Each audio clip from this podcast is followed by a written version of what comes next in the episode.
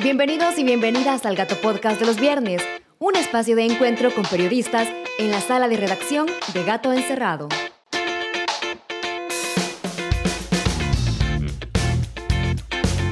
Soy Ezequiel Barrera, editor de Gato Encerrado, y de nuevo llegó el viernes, y con él este espacio que creamos para vos que nos escuchás y que probablemente no tenés mucho tiempo para estar actualizado de lo que pasa semana a semana.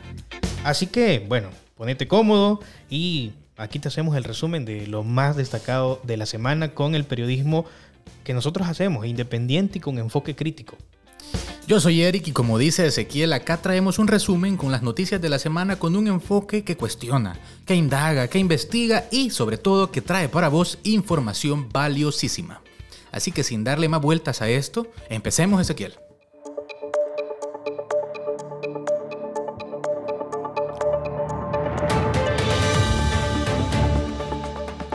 Esta semana, a propósito del Día Mundial del Agua, nuestro fotoperiodista Emerson Flores publicó una galería de imágenes sobre un grupo de mujeres residentes del cantón El Cimarrón en la Libertad que luchan, fíjense, desde 1996 por tener agua potable en sus casas. Hasta la fecha, las mujeres del lugar siguen acarreando pesados cántaros hasta por media hora desde ríos que están cada año más secos y abasteciéndose de agua eh, a través de pozos artesanales que con el paso del tiempo se han deteriorado. Han tocado puertas de diferentes instituciones públicas y nunca les han resuelto el problema. El gobierno del expresidente Salvador Sánchez Serén les prometió resolver la situación, pero luego no cumplió.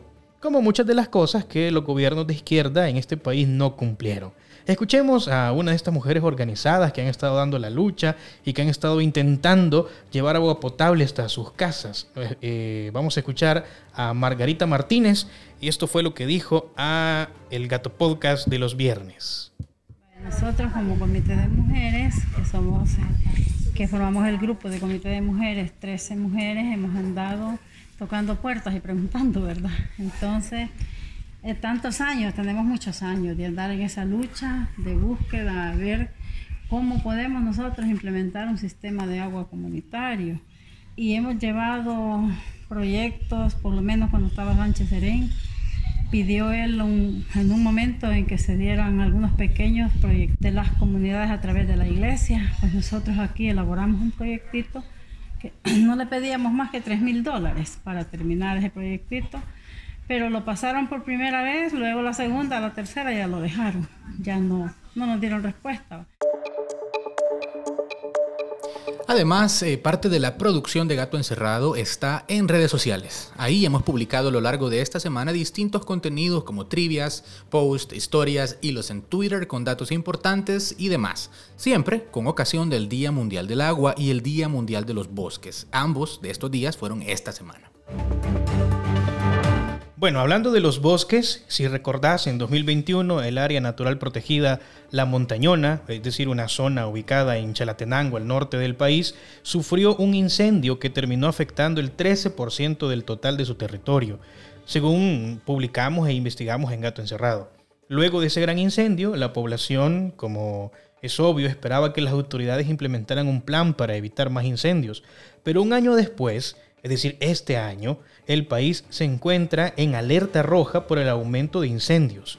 Sobre esto, nuestra compañera Gloria Olivares fue a buscar a una bióloga en la Unidad Ecológica Salvadoreña UNES y platicó para que profundizáramos un poco en este gato podcast sobre la situación que estamos viviendo de incendios en el país o la alerta roja por el aumento de los incendios.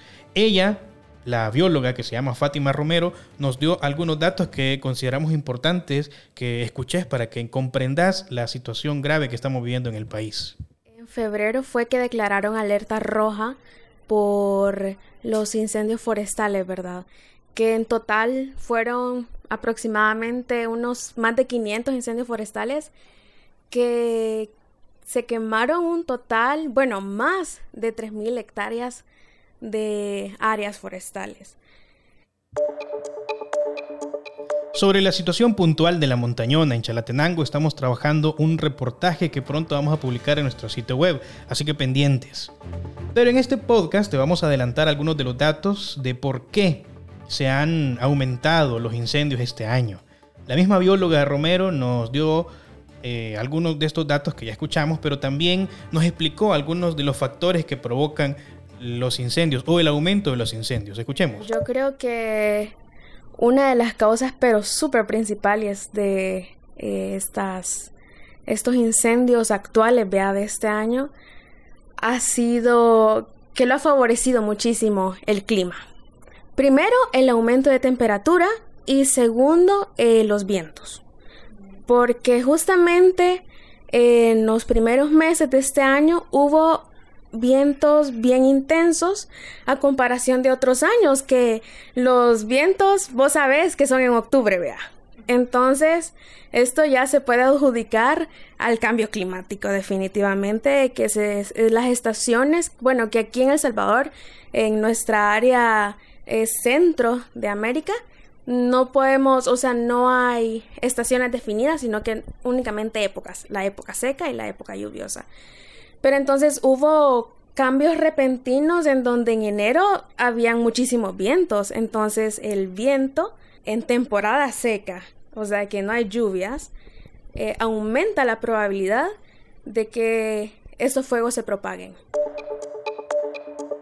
La bióloga también dijo que uno de los problemas específicamente que están enfrentando en Chalatenango es que las alcaldías tienen menos fondos que antes, ya que el gobierno decidió recortar el Fondo para el Desarrollo Local y Social de los municipios, mejor conocido como FODES. Sobre estos recortes al fondo de las alcaldías hay suficiente material publicado en Gato Encerrado que puedes consultar. El caso es que la bióloga señaló que esta falta de fondos deja sin capacidad a las alcaldías para pagar guardabosques y tampoco tienen dinero para implementar programas de sensibilización para que no haya malas prácticas que provoquen incendios. Ese es uno de los graves problemas de por qué también se han aumentado los incendios en este año creo que las, las principales causas han sido las actividades agrícolas. Porque como se sabe, bueno, ahorita está como en la preparación de la tierra y dentro de este ciclo de la preparación de la tierra existe una costumbre que en realidad es una costumbre bien primitiva, que es la quema, que necesitan hacer limpieza para posteriormente sembrar todas, todas estas tierras, vea.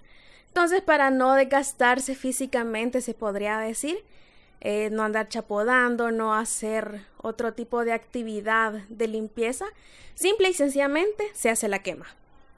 Em, además de que esas quemas no son controladas, es decir, no tienen ningún protocolo para poder decir que, que hay, ¿cómo se llama?, medidas de contingencia si es que sucede algún accidente y que se vaya una chispa a otro lado, sino que simplemente se hacen y se hacen al, libre albedrío. Vea. Y en otras noticias esta semana, comunidades organizadas de Huizúcar denunciaron ante el Juzgado Ambiental de Santa Tecla afectaciones ambientales que podrían dejar proyectos como el de la empresa Huizúcar Energy que pretende instalar paneles solares en la cordillera del Bálsamo, una zona ambientalmente importante de nuestro país, que no debería deforestarse ni cambiarse el uso de suelo para que en San Salvador no haya menos agua ni tengamos inundaciones en épocas de lluvia, algo sumamente conocido por todos y todas, estoy seguro. Pero vamos a escuchar a Beatriz Miranda, una de estas mujeres organizadas que están actualmente en Huizúcar llevando esta lucha. Energy. ¿Por qué no quiere ir a construir unos paneles solares en nuestros nacimientos de agua? Este, con estos paneles solares, ahí en los nacimientos de agua quedaría de, sin agua todo el municipio de Huizúcar. Y en otras noticias, eh, hoy vamos a cambiar el tema económico. Esta vez el gobierno de los Estados Unidos, a través del Comité de Relaciones Exteriores del Senado, aprobó la ley de responsabilidad por las criptomonedas en El Salvador, así se llama puntualmente esa ley. Esta propuesta, que fue impulsada por tanto eh, legisladores eh, republicanos como demócratas, busca, y estas son las palabras del senador Jim Rich, entender y mitigar los riesgos potenciales para el sistema financiero de Estados Unidos a causa de la adopción del Bitcoin en El Salvador. Los riesgos potenciales incluyen el posible empoderamiento de actores denominados malignos como China y también organizaciones criminales. A mí me llama la atención siempre ese calificativo que utilizan en Estados Unidos, malignos. Claro, para referirse a estas. Sí, no, no. A mí me gustaría realmente que nos explicaran un poco más a qué se refieren con malignos. Sobre todo también porque en la lista Engel eh, le atribuyeron ese calificativo a uno de los que apareció en la lista Engel en El Salvador, que es eh, el magistrado del Tribunal Supremo Electoral que aparece ahí, Wellman. Interesante. Y, le, ponen el calificativo de eh, por hacer negociaciones con actores malignos. Entonces, eso de maligno queda un poco así como muy abstracto abstracto, ¿no? A mí me gustaría entender a qué exactamente se refieren con maligno en los Estados Unidos. Pero bueno, eh, perdón que te interrumpí, seguí. Ah, habrá que ver, claro, claro. Y bueno, ante esto, ¿verdad? La respuesta típica ya del presidente Bukele fue asegurar en Twitter que los Estados Unidos no velan por la libertad y que a causa de eso, El Salvador tenía que hacerlo. Bueno, simplemente una respuesta como ya nos tiene acostumbrados el presidente muy por debajo de la altura de un estadista y un mandatario. Bueno, vamos a cambiar de tema y esta vez en el ámbito de la salud. El gobierno del presidente Bukele insistió esta semana en hacer un llamado a que las personas puedan recibir su cuarta dosis de la vacuna contra la COVID-19. Sin embargo, expertos epidemiólogos aseguran que la estrategia debería ser la distribución de la vacuna entre quienes todavía no han recibido ninguna dosis o solo cuentan con la primera y segunda. El ministro de Salud, por su parte, aseguró esta semana que el 80% de la población ya recibió la primera dosis, el 75% ya recibió la segunda y solo dijo un porcentaje importante la tercera dosis. Sobre este tema de la vacunación, la organización Cristosal advirtió y solicitó esta semana al Consejo de Salud Pública descontinuar el uso de la ivermectina por su posible eh, impacto en la salud de la población. El uso de este fármaco no está sustentado científicamente para que se trate la COVID y es utilizado regularmente para el tratamiento de animales en el área de veterinaria. Si quieren conocer más sobre el uso que se está haciendo en El Salvador de este medicamento, vayan a nuestra sección de verificación del discurso público y allí van a encontrar una verificación que hicimos cuando anunciaron que iban a estar dando la ivermectina para tratar el COVID-19. Y continuamos eh, con las noticias y es que este martes, de acuerdo a medios locales, eh, dentro de la Procuraduría para la Defensa de los Derechos Humanos, fueron despedidas tres personas, altos cargos. Eh, la forma en que fueron despedidos fue bien poco usual, pues fueron escoltados por vigilantes armados. Poco usual para la Procuraduría de los Derechos Humanos. Especialmente, ¿verdad? Especialmente, porque los escoltaron, eh, bueno, habían eh, vigilantes armados afuera de la institución esperándolos. Y bueno, fueron tres procuradores adjuntos y un auditor interno de la institución, que todos ellos llevaban ya más de 15 años de carrera en el lugar. De acuerdo a un testigo, eh, la forma en que se dio está desprovista de todo proceso, de cualquier garantía y sobre todo con un vigilante armado afuera de las oficinas el procurador adjunto en funciones y responsable por los despidos, porque el procurador eh, actual está fuera del país ahorita, porque quien se ha quedado es Ricardo Martínez, él dijo que eh, estos despidos son para poder llevar personal más joven, porque le están dando un nuevo enfoque a la institución. Esto a pesar de que bien sabido que para un jurista e instituciones como la Procuraduría para la Defensa de los Derechos Humanos, la trayectoria y experiencia es altamente valorada.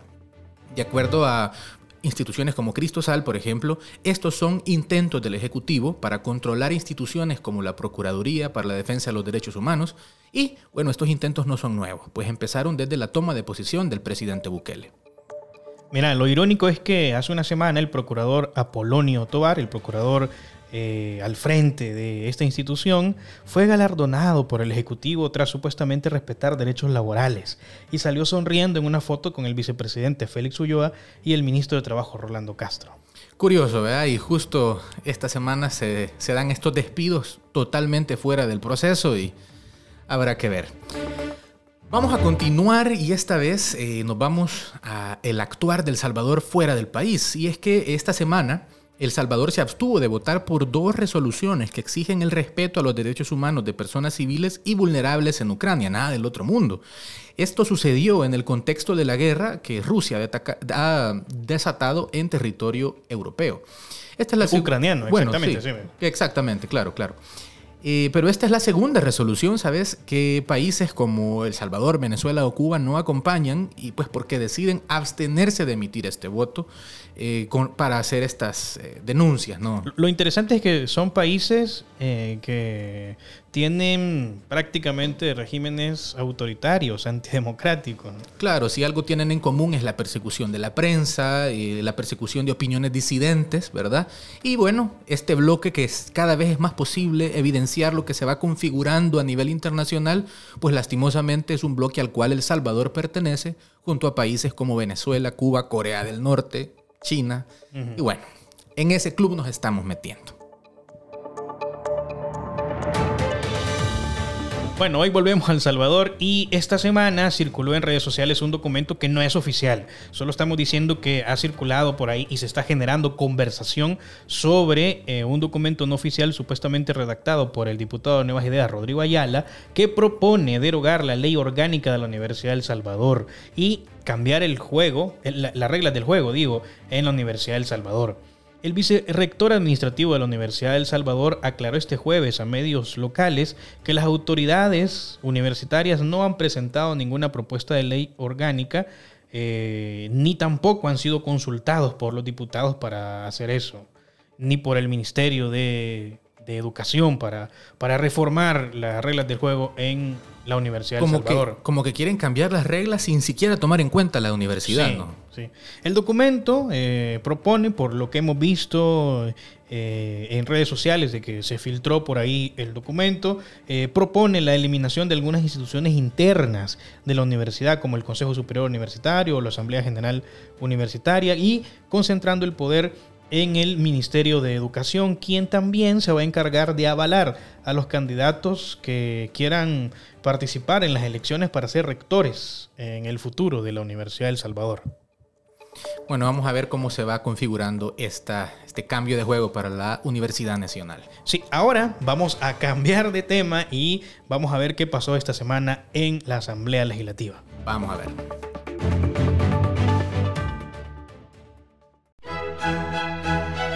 Y ahora, en un nuevo episodio de los Pasapapeles, Esta semana los diputados de la nueva Asamblea Legislativa, que responden a los intereses de su Majestad Nayib Bukele, decidieron otra vez, en un tiempo récord, aprobar con dispensa de trámite más decretos que le llegaban de casa presidencial, es decir, sin debate legislativo, sin seguir el proceso normal de recibir la correspondencia, estudiarla con técnicos o expertos y llegar a acuerdos. Simplemente se saltaron todo y se limitaron a hacer eso, pasapapeles. Pasapapeles. Para hablar sobre esto tenemos acá a la coordinadora editorial de Gato Encerrado, Beatriz Benítez. Bienvenida, Bea. Hola Ezequiel, ¿cómo estás? Un saludo a nuestros lectores y lectoras que siempre están pendientes de este Gato Podcast. Bueno, contanos qué fue lo que pasó esta semana en la Asamblea Legislativa, porque es que nos atrevemos a ponerles este calificativo de los pasapapeles. sí, bueno, fue un maratón de decretos que se aprobaron con dispensa de trámite.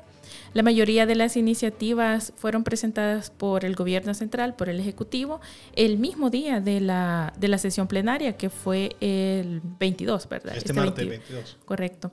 Em, y bueno, eh, los, el gobierno presentaba las iniciativas a través de sus ministros.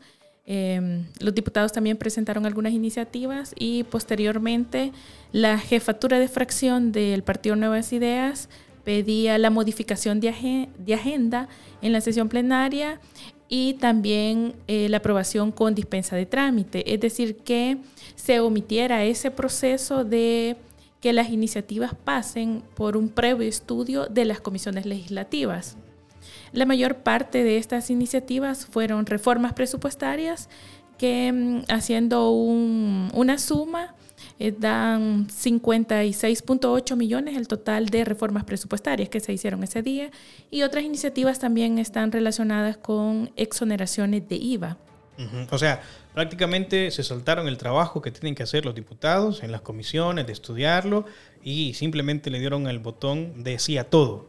Eso fue lo que pasó. Sí, digamos, eh, revisando las piezas de correspondencia y la hora que ingresaban, Em, por ejemplo, muchas iniciativas fueron presentadas entre las 8 de la mañana, 9, posteriormente al mediodía, entre las 12, 1 y después hay algunas iniciativas que tienen fecha de 7, 7 y media de la noche y las últimas dos eh, iniciativas ingresaron a las 9 y 32 y 9 y 33 de, de la, noche. Sí, entonces fue un, o sea, prácticamente fue un trámite, digamos, llegaban, aprobaban. Y... Recibir y pasar, es que, es que eso, son... Los pasapapeles. eso, eh, de una sola vez, solo lo pasaban y aprobaban, sí, a todo. Sí. Y, y eso sí. es legal, ¿verdad? que, bueno, hemos visto que esta nueva Asamblea Legislativa tiene casi ya como modus operandi eh, trabajar así. Pocas veces y solo en temas que necesitan armar eh, una especie de conversación, de estar eh, generando opiniones que arman comisiones, como por ejemplo la comisión de las jóvenes de fachada que le han llamado, o los sobresueldos. En eso sí hay un, claro, son, hay un desfile. Son selectivos para uh -huh. algunos temas, ¿verdad? Pero para aprobar dinero se ha hecho con dispensa de trámite. Entonces, eso es legal, eso es, es normal que pueda pasar. Bueno, legal eh, podría ser porque el artículo 76 del reglamento interior de la Asamblea Legislativa le permite a los diputados usar la dispensa de trámite. Eh, es decir, que no vaya un, una iniciativa a la comisión y que se saque eh, un dictamen y luego pase al pleno sí está esa facultad, ¿verdad? Pero el, si ustedes leen el artículo, habla de urgencia.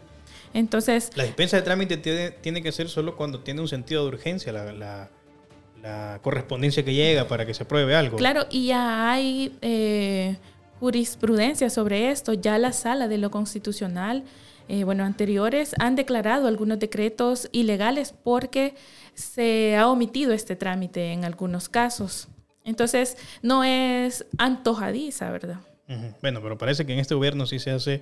Eh, y bueno, iba a decir, iba a corregirme este gobierno, iba a decir la asamblea, pero en realidad es lo mismo, ¿no? Entonces, esta asamblea eh, ya lo ha hecho su práctica regular, la dispensa de trámite. ¿va? No hacer su trabajo, sino darle al botón decía todo. Sí, bueno, desde que iniciaron hemos visto ese mecanismo sí. de aprobarse leyes eh, sin, sin discusión, ¿sí? Por ejemplo eh, impusieron una, una, nueva moneda de curso legal sí. En cuestión de cinco horas. Vaya, dejarlo de la moneda de curso legal, nos impusieron un nuevo, un nuevo orden jurídico en el país porque ahora prácticamente hay, un, una nueva Corte Suprema de Justicia. ¿no? Y así, de forma expresa, además. De forma De hecho, en el primer día de trabajo. En el primer día, sí. Y de noche. Y, de noche. sí. y a oscuras. Y a oscuras, ajá. Bueno, pero contanos un poco de cuáles fueron las cosas que aprobaron en, esta, en este desfile de pasapapeles. Sí, bueno, eh, estos 17 decretos que se aprobaron con dispensa de trámite, hay un dictamen también eh, desfavorable que tenía que ver con un indulto, pero estos 17 decretos, eh, que no se les dio estudio eh, para nada, estaban relacionados con reducir el IVA a los combustibles. Esta es una medida que va a estar vigente durante 13 días. Y justamente en este decreto puedes ver también eh, la falta de estudio que se hace, porque esa misma, esa misma iniciativa fue modificada el mismo día. Porque primero se había dejado para 15 días y luego se le cambió la fecha, que eh, se le puso que es para el 4 que llega hasta el 4 de abril. Uh -huh. Entonces, es decir, el mismo día se modifica un, un, ver, un decreto. Quiero entenderlo. Ya lo habían aprobado y después pidieron modificarlo. Sí, después es, le cambiaron. es decir, uh -huh. vayan siendo mal pensados, eh, le llamaron seguramente casa presidencial, entonces les dijeron, miren, pero no era así la cosa. No habían, y, y no habían hecho bien el trabajo. Ajá, sí. sí, algo así eh, me imagino que pasan esas cosas, ¿no? Una llamadita y miren, corrijan porque no era así la cosa. Podría ser. Ah. Bueno, otros temas que se aprobaron fue eh, que están relacionados con reformas presupuestarias. Eh, se destinaron 17.1 millones para el Ministerio de Agricultura y Ganadería. Eh, para el programa de entrega de paquetes agrícolas. También está la asignación de 16 millones para um, que la ANDA pueda pagar una deuda de más de 39 millones que tiene con las distribuidoras de energía eléctrica. Eh, además, aprobaron un presupuesto especial extraordinario para financiar la organización y desarrollo de los Juegos Centroamericanos y del Caribe, que será en 2023. Y ese presupuesto para esos Juegos es de 41, 41.5 millones y en esta reforma se destinaron los primeros 10 millones para que se inicie con la organización. Em, y, esto es para otro podcast, o sea, ahorita no, claro. no vamos a hablar de, eso, pero... No, no, eh, y además que si quieren ver eh, todo lo que va aprobando la Asamblea, Gato Encerrado hace un resumen en el que rapidito les cuenta de qué se trata. Y está en redes sociales y también en nuestro sitio web, en la sección de política, pueden ir. Eh, pero también te decía que no es de este podcast, tal vez podemos hablarlo en un siguiente, es que nos estamos endeudando un montón y este, todo este dinero, ¿dónde sale? Fíjate que esas, estas reformas presupuestarias que pasaron los 56 millones de dólares, según lo que se dice en las iniciativas que presentó el Ministerio de, Hacienda, es que son excedentes en la recaudación em, que tiene el Estado. Bueno, habrá que revisarlo ya con más atención porque no sé si, si o sea, deberíamos comprobar de verdad esos excedentes, ¿no? Porque por la situación en que estamos parece que... Parece que hay buena recaudación, ¿verdad? Parece que hay dinero. Bueno, pero ¿qué más? ¿Qué más fue lo que aprobaron? Sí, mira, otros, otros temas eh, que están ahí es que eh, se aprobaron 8.7 millones para el presupuesto del Ministerio de Obras Públicas. Dentro de esa reforma presupuestaria parte de esos 8.7 millones, 2 millones eh, van a ser usados para la contratación temporal de motoristas, administradores de rutas, inspectores, compra de combustible y mantenimiento de unidades de estas rutas que le fueron confiscadas al empresario Catalino eh, Miranda. Eh, la 42 y 152. Pero imagínate, y ahí también hablamos de la improvisación de este gobierno en cómo hace las cosas. Es decir, hasta ahora está pidiendo o bueno, ya se lo aprobaron, además, este dinero, pero hizo contrataciones entonces sin tener claro cómo iba a pagarle a los, a los motoristas de la 42 y 152.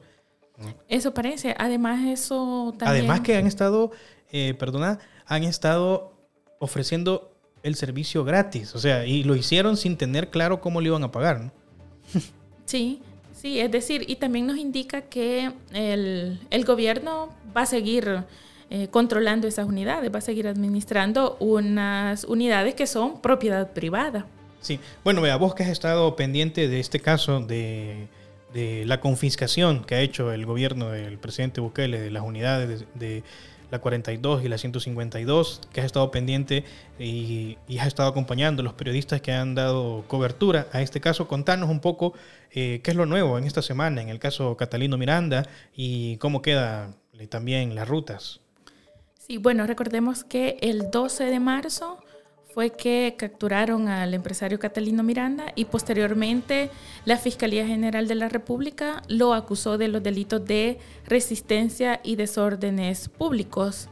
Em, en un inicio se dijo que había sido capturado por el incremento del pasaje. De la tarifa del pasaje. Sí, y eh, luego también se le acusó por el delito de venta a precio superior, que se supone que ese delito estaba relacionado con el aumento del pasaje. En este caso, por ese delito también eh, la Fiscalía General de la República acusó al hijo de Catalino Miranda por el mismo caso. Y este jueves... Pero, pero ¿por qué el hijo? ¿Tiene que ver con la empresa de él? O? La Fiscalía lo que dice es que es administrador único y también es propietario de O sea, la empresa es familiar y por eso también se llevaron al hijo de Catalino Miranda. Eso parece. Pero em, en este caso, el jueves 24 de marzo se desarrolló la audiencia inicial por ese caso de, delito de venta a precio superior. Le impusieron una fianza de 5 mil dólares. El caso pasó a instrucción, pero él va a seguir en prisión porque em, en la audiencia inicial por los otros dos delitos de resistencia y desórdenes públicos sí lo enviaron a prisión. Ok.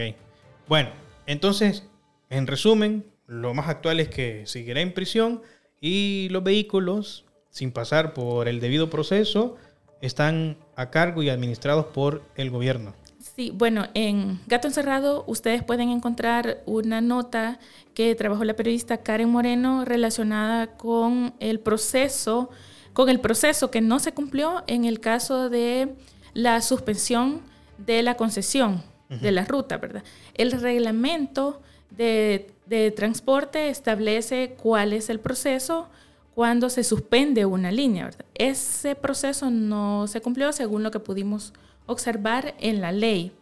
Em, lo que dijo el ministro de Obras Públicas en una entrevista televisiva este viernes es que ellos, el gobierno, va a seguir administrando estas unidades. Cuando le preguntaron que por qué el gobierno se ha tomado las unidades, es decir, la línea le pertenece, ¿verdad? La línea es... Porque eso solo lo concesiona el gobierno. Correcto. Pero no los microbuses, pero no los vehículos. Pero no los vehículos. Entonces él no, nunca responde sobre esa pregunta, simplemente dice que el gobierno está dando un mejor servicio y que lo van a seguir haciendo. Bueno, no responde sobre esa pregunta y sobre muchísimas más que en Gato Encerrado también hemos intentado hacer sobre muchos temas y no responden. Bueno, gracias, Bea, por compartirnos o actualizarnos de lo más importante de lo que ha sucedido esta semana en la Asamblea Legislativa y el caso de Catalino Miranda y las rutas 42 y 152.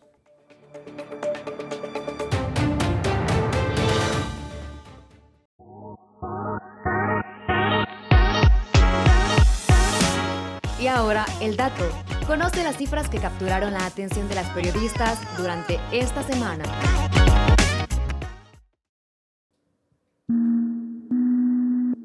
Y esta semana tenemos el dato ambiental y acá queremos contarte los impactos del proyecto del Aeropuerto del Pacífico.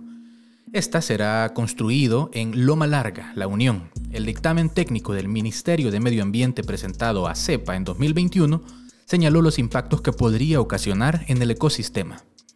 El proyecto fue puesto bajo la categoría de impacto ambiental de moderado a alto, es decir, los impactos serían de gran extensión, irreversibles, permanentes y acumulativos.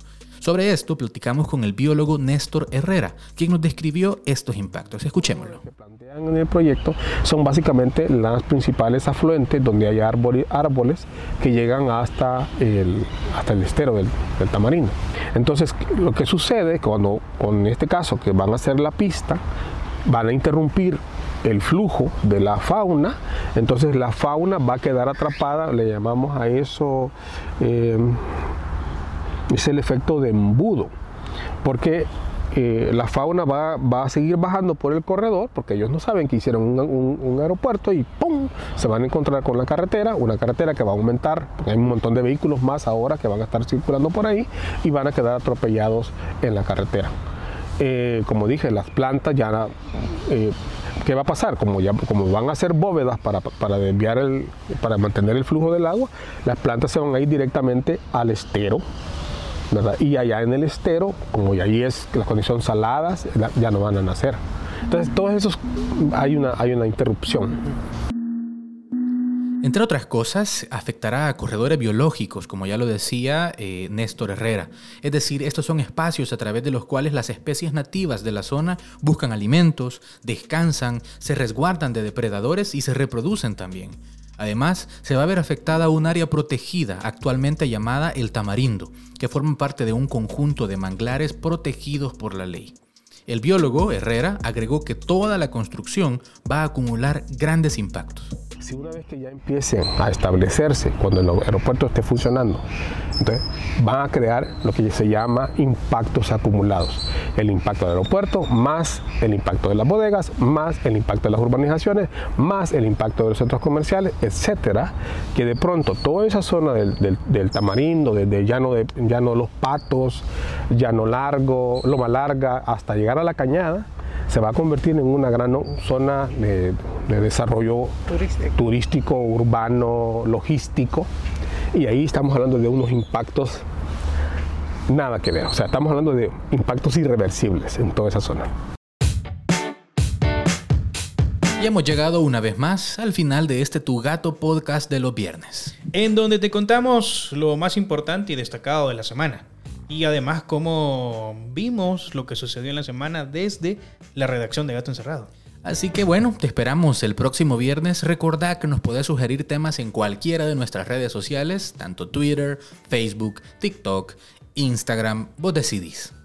Sí, además el Gato Podcast va a sufrir una mm, transformación, llamémosle así, una transformación, entonces vamos a apostarle a tener formatos dentro de este Gato Podcast de los viernes en donde vamos a tener otra dinámica de contar la realidad de la semana. Entonces, nuestro compañero Eric va a pasar más al área de producción Así que ya saben, esto es una despedida, eh, pero es un hasta luego, no es un hasta nunca. Sí, adiós vaquero. Sí. Así que bueno, un placer escucharnos por este, este medio, Spotify, Google Podcast, lo que querás. Ahí estamos con el Gato Podcast de los viernes. Nos encontramos la próxima semana.